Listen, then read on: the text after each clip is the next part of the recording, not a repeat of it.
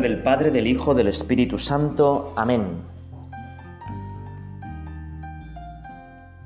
Un pastorcico solo está penado, ajeno de placer y de contento, y en su pastora puesto el pensamiento y el pecho del amor muy lastimado.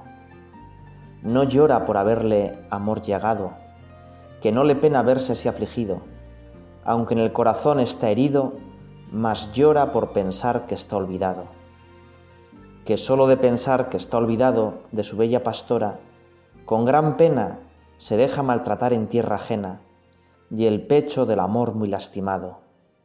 Y dice el pastorcito, ay, desdichado de aquel que de mi amor ha hecho ausencia, y no quiere gozarla mi presencia, y el pecho por su amor muy lastimado y a cabo de un gran rato se ha encumbrado sobre un árbol, do abrió sus brazos bellos, y muerto se ha quedado, ha sido de ellos el pecho del amor muy lastimado.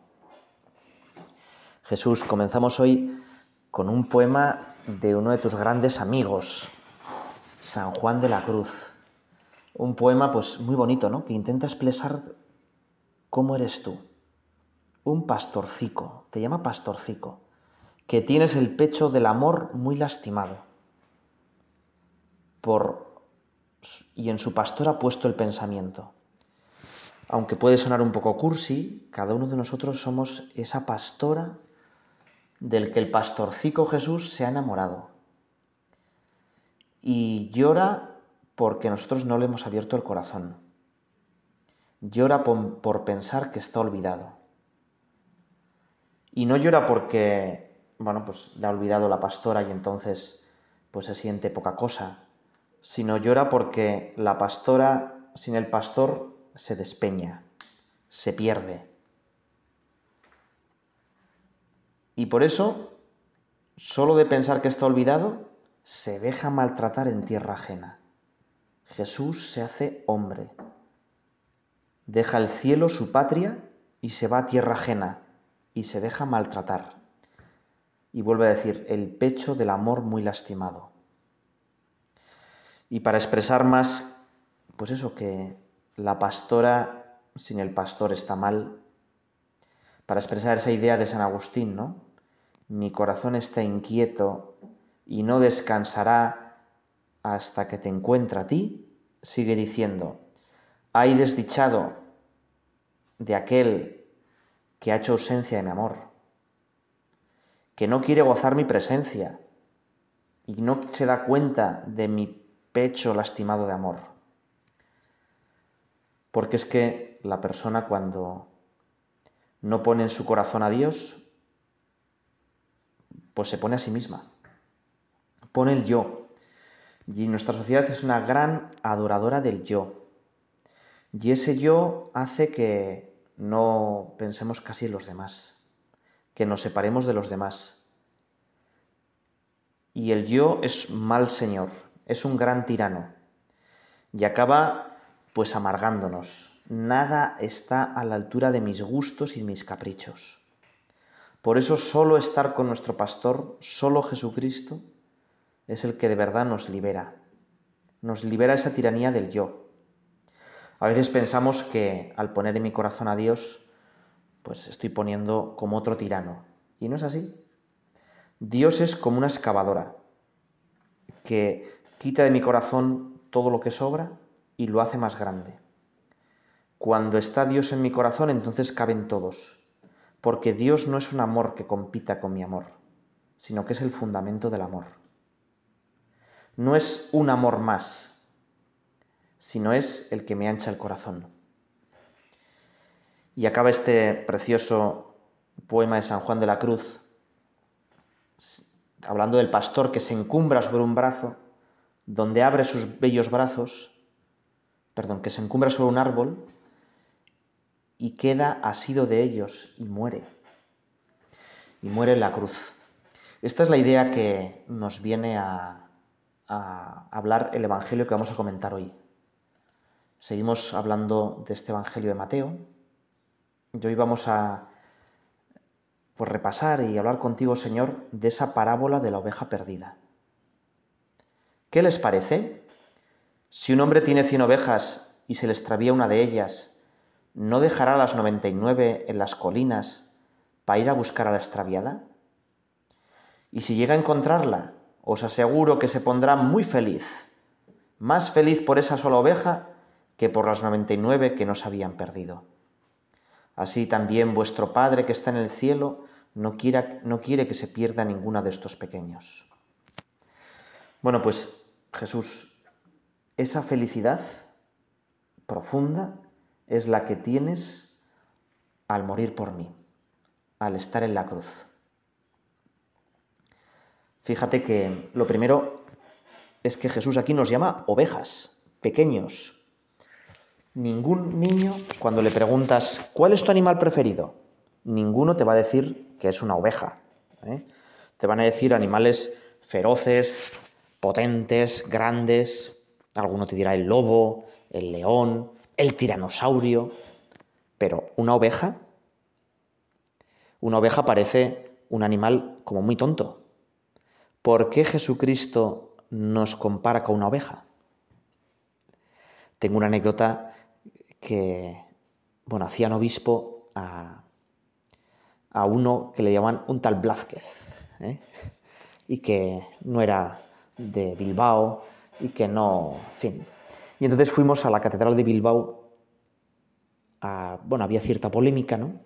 Y entonces fuimos a, pues allí a apoyar, ¿no? Yo era un seminarista, un chavalín, y había muchísima gente, había una manifestación, nos tiraban preservativos, ¿no? Como si tirándonos globitos nos ofendieran, ¿no? Pero bueno, bueno, total que las puertas de la catedral estaban abiertas, no cabía la gente, había más gente fuera, un follón, y se leyó el Evangelio, esto que hemos leído, ¿no?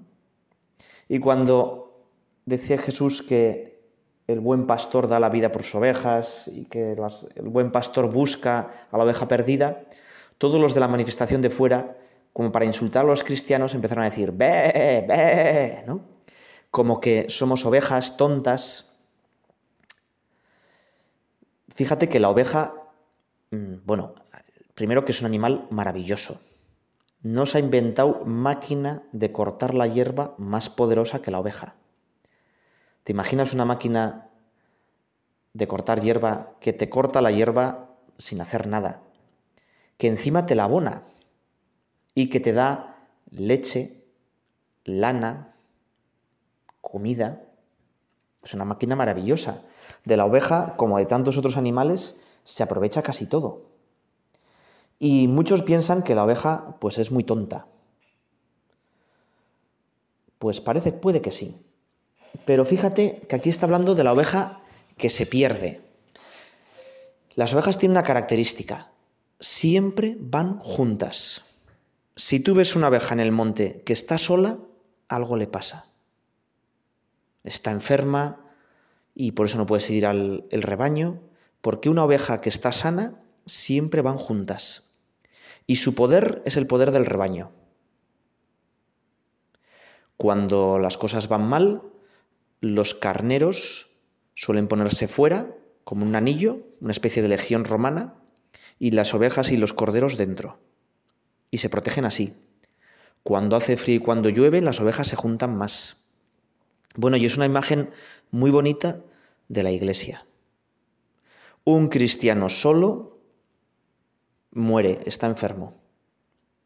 En este mundo en el que todos los medios de comunicación van contra nosotros, en los que, bueno, pues hay tantísima...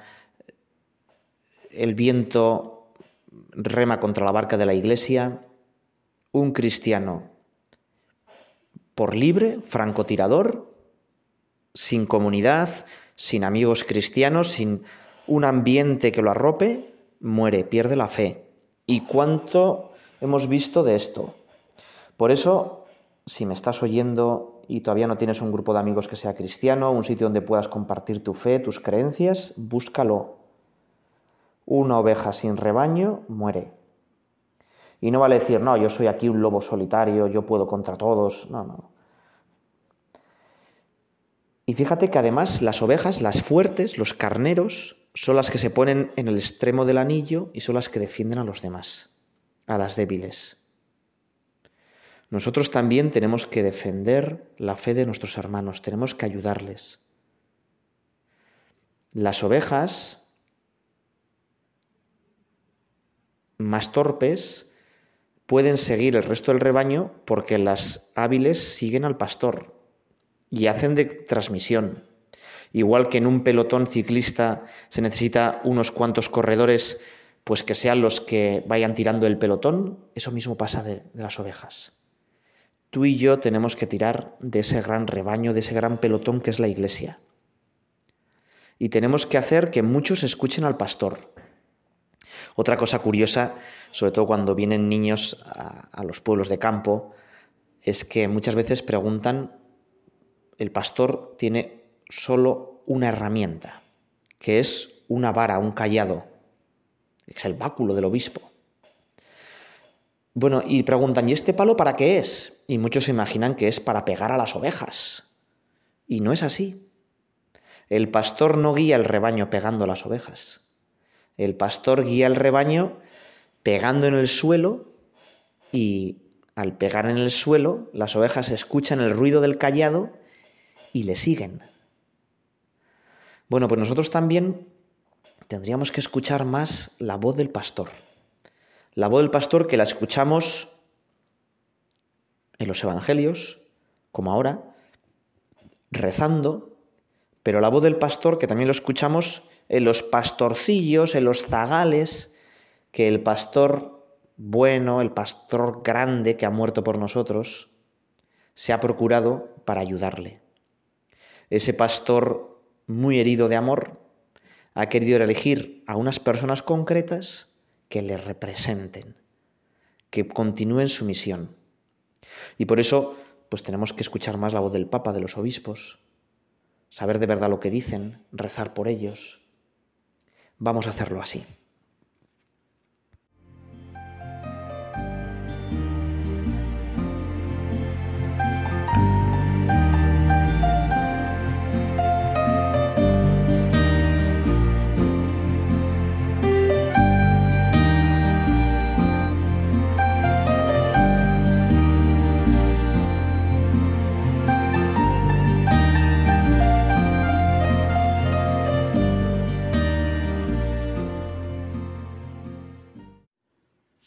Te voy a contar dos anécdotas que me parece que tienen que ver con esta figura del pastor bueno y de las ovejas que lo siguen. Hace no mucho, unos dos meses, hubo un gran incendio en los pueblos que atiendo, en los pueblos de los que soy párroco. Había unos vientos descomunales de casi 100 kilómetros por hora y las llamas se propagaron a una rapidez increíble. El terreno era muy abrupto, no se podía acceder con camiones, los helicópteros con tantísimo viento no podían volar y numerosas pues, especies animales murieron. Pero los bomberos, cuando fueron pues, a aquellas regiones, una de las cosas que más les sorprendió es que encontraron un pájaro totalmente carbonizado. Y dijeron, pero ¿cómo es posible que este pájaro se haya quemado? Porque los pájaros ante las llamas pues vuelan. ¿Habría una llama tan alta que haya podido derribar al pájaro? ¿Por qué el pájaro se ha acercado al, fuego y no ha huido? Retiraron el pájaro y vieron que debajo del pájaro había un pequeño nido con cuatro huevitos. La llama que corría ladera arriba se había acercado al nido y aquel pájaro quizá por instinto, se había colocado encima de sus huevos para protegerlos. La llama la había carbonizado a él, pero al pasar y a no poder quemar más, porque había quemado todo, el pájaro había salvado sus crías. Bueno, pues ese pájaro es como un símbolo de Jesucristo, buen pastor que da la vida por sus ovejas. Ese pájaro nos recuerda también a otro animal, a otro ave, el pelícano que adorna tantos agrarios. El pelícano que dice la leyenda que cuando no hay comida se pica el pecho para que beban la sangre sus crías. Y esto en el mundo animal, pues es, es muy común. El salmón, te voy a contar eh, un animal que Jesucristo, si hubiera habido salmones quizá en Palestina, también lo hubiera puesto de ejemplo. A mí me parece que tiene un gran trasfondo cristológico. El salmón es un pez increíble. Tiene unos 30 centímetros, un diente grandísimo. Nosotros igual tú lo has visto siempre ¿eh? ya cortado y su carne es como rosita, ¿verdad? Tiene una fuerza increíble. El salmón nace en agua dulce, vive unos 5 años en el mar, más o menos siempre debajo del polo en regiones que está muy fría, y cuando alcanza la madurez sexual y quiere ser fecundo, vuelve al río donde nació. Y para volver al río donde nació, remonta el río, a veces centenares de metros, con grandísimos saltos, y se puede ver cómo saltan, y allí son inmensamente fecundos. Si el salmón no fuera río arriba, si se dejara arrastrar por la corriente, no podría tener crías. Cuando llegan los salmones, han dado tantos saltos, han remontado tantos obstáculos que llegan exhaustos. La mitad de su cuerpo o son huevas o es el esperma. Ponen 40.000 huevos y además los salmones, tanto el macho como la hembra, se quedan allí y al desovar mueren para que sus crías coman su carne. Sus crías se alimentan de sus padres y sus padres sacrifican por los hijos. Bueno, y dirás, bueno, pero esto es un poco exagerado. Yo no voy a matarme por mis hijos. ¿Cuántos padres casi literalmente mueren, dan la vida, dan todo su tiempo, dan hasta la última fibra de su energía por sus hijos?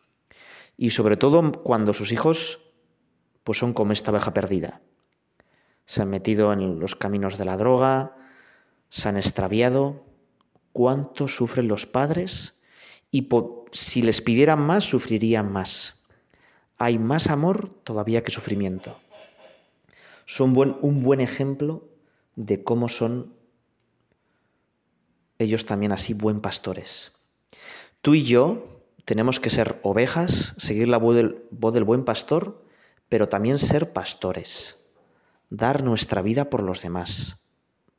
Una vida que no la entregas es una vida estéril, que no da fruto.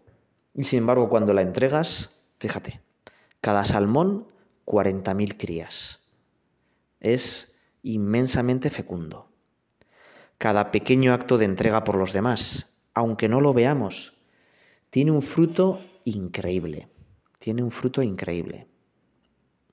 Te voy a contar otra anécdota también en este sentido. Quizá la han adornado un poco, pero el caso es que en las costas cantábricas, dos amigos, dos jóvenes, dos chavalillos, no tendrían más de 15 y 16 años, se hicieron amigos porque compartían una pasión, el windsurf. Ya sabes, esas tablas de surf, pero que tienen una vela, y entonces, pues durante el verano, pues empezaron a, a conocer, a hacerse amistad, pasaban grandes ratos en el mar y después pues prolongaban con cenas, con salían juntos y la verdad es que se hicieron muy amigos. Un día el sol calentaba muy bien, salieron hacia el mediodía con sus tablas de windsurf y claro, cada día eran más hábiles, cada día se alejaban un poquito más de la costa.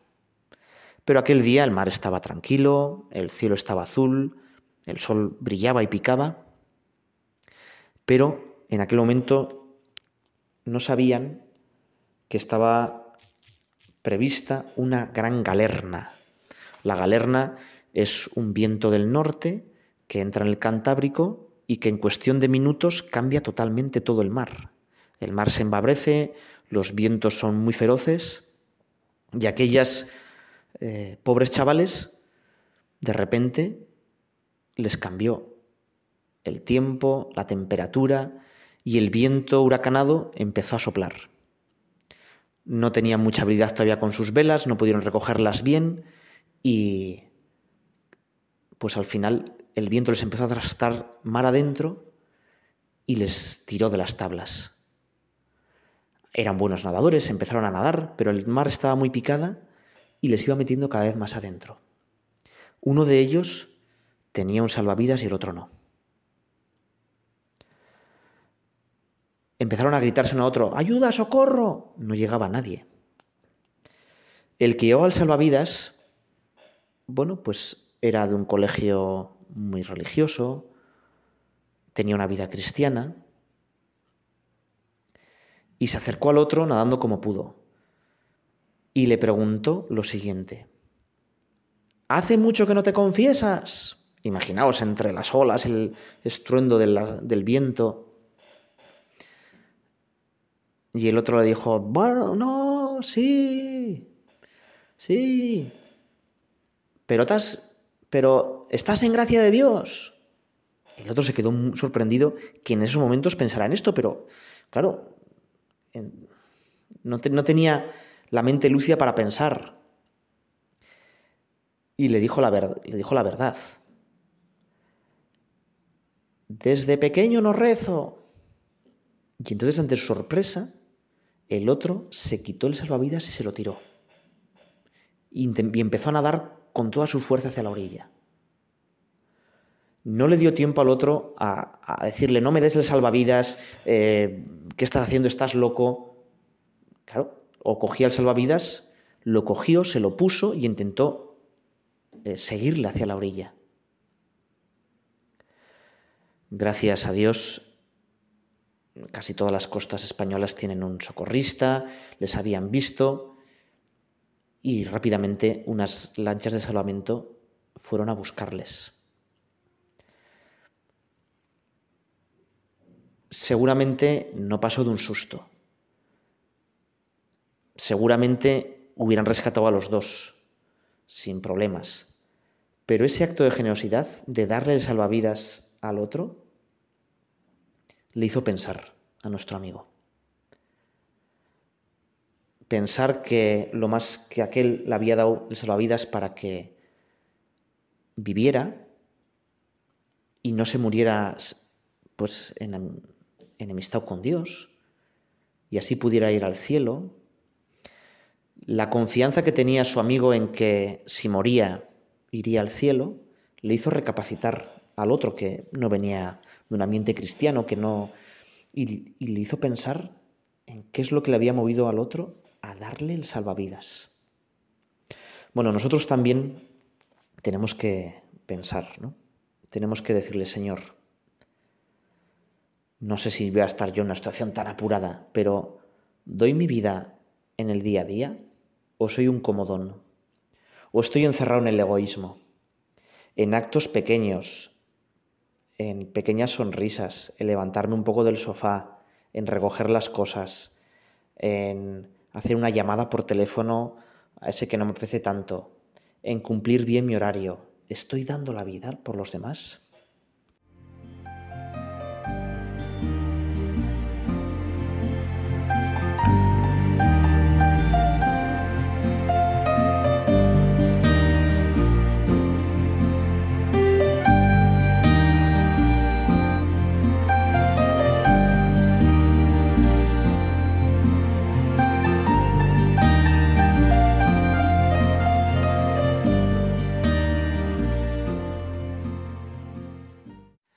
Una forma muy buena de dar la vida por los demás es aconsejarles bien.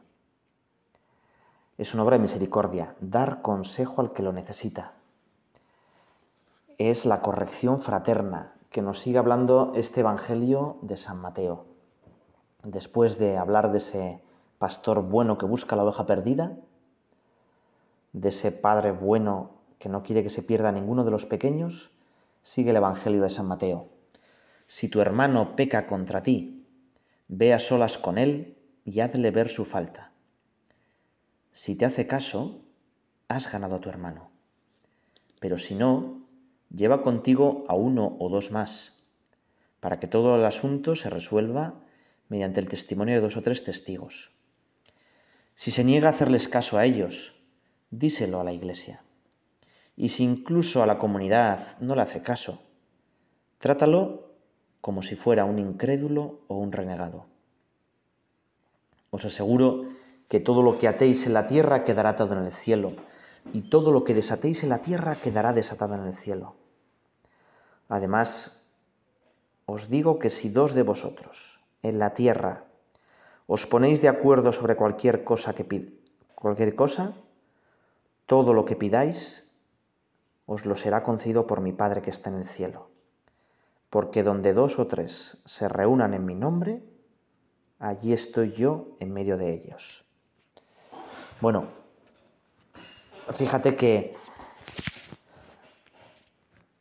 nosotros vivimos en una sociedad en la que, bueno, cada uno va a su bola y lo principal es, oye, mira, esta es mi vida, no te metas.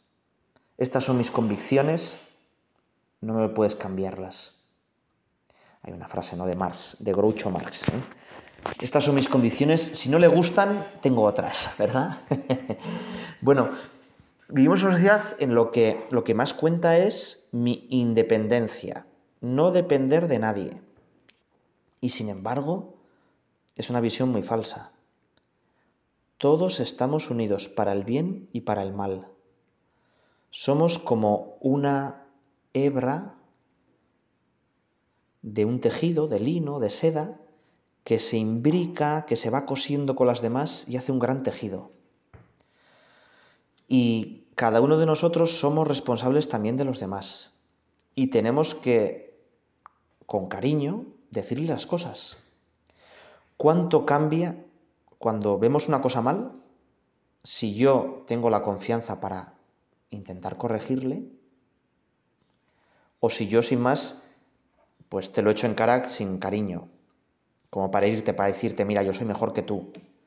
O no te lo echo en cara, pero voy hablándolo por detrás.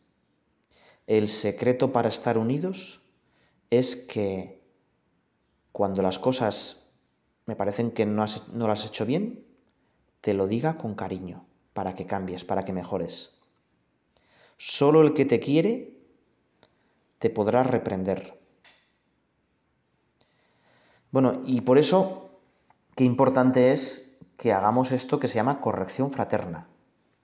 Y a veces cuesta más, pasa más vergüenza el que la hace que el que la recibe.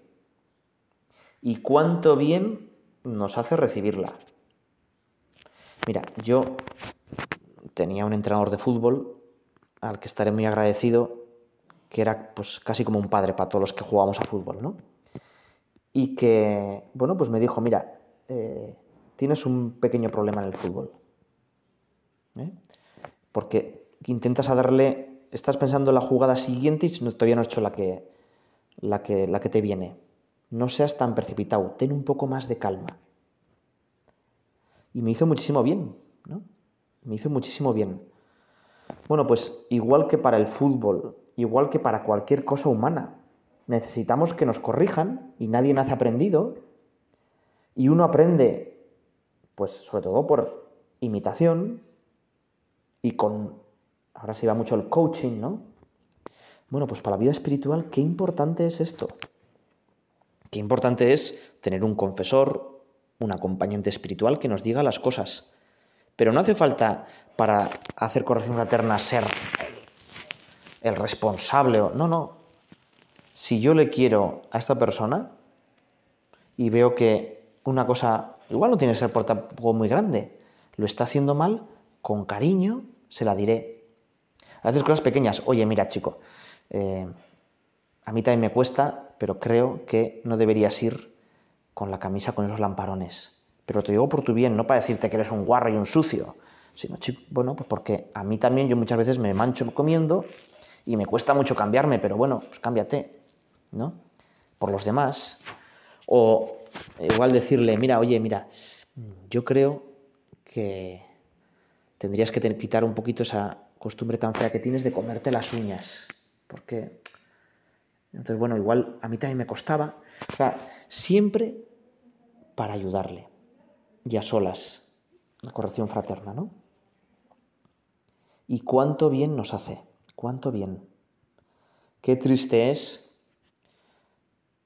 cuando ves una persona que está en un puesto importante y que nadie se atreve a corregirle. Y que tiene ya unas manías que él no ve y que nadie, por si acaso, dice nada. Vamos a acabar nuestra meditación con otro poema de un pastor. Pastor que con tus silbos amorosos me despertaste del profundo sueño. Tú que hiciste callado ese leño en que tiende los brazos poderosos. Vuelve los ojos a mi fe piadosos, pues te confieso por mi amor y dueño. Y la palabra de seguir tu em-, empeño, tus dulces silbos y tus pies hermosos. Oye, pastor, pues por amores mueres. No te espante el rigor de mis pecados, pues tan amigo de rendidos eres. Espera, pues, y escucha mis cuidados. Pero ¿cómo te digo que me esperes si estás para esperar los pies clavados?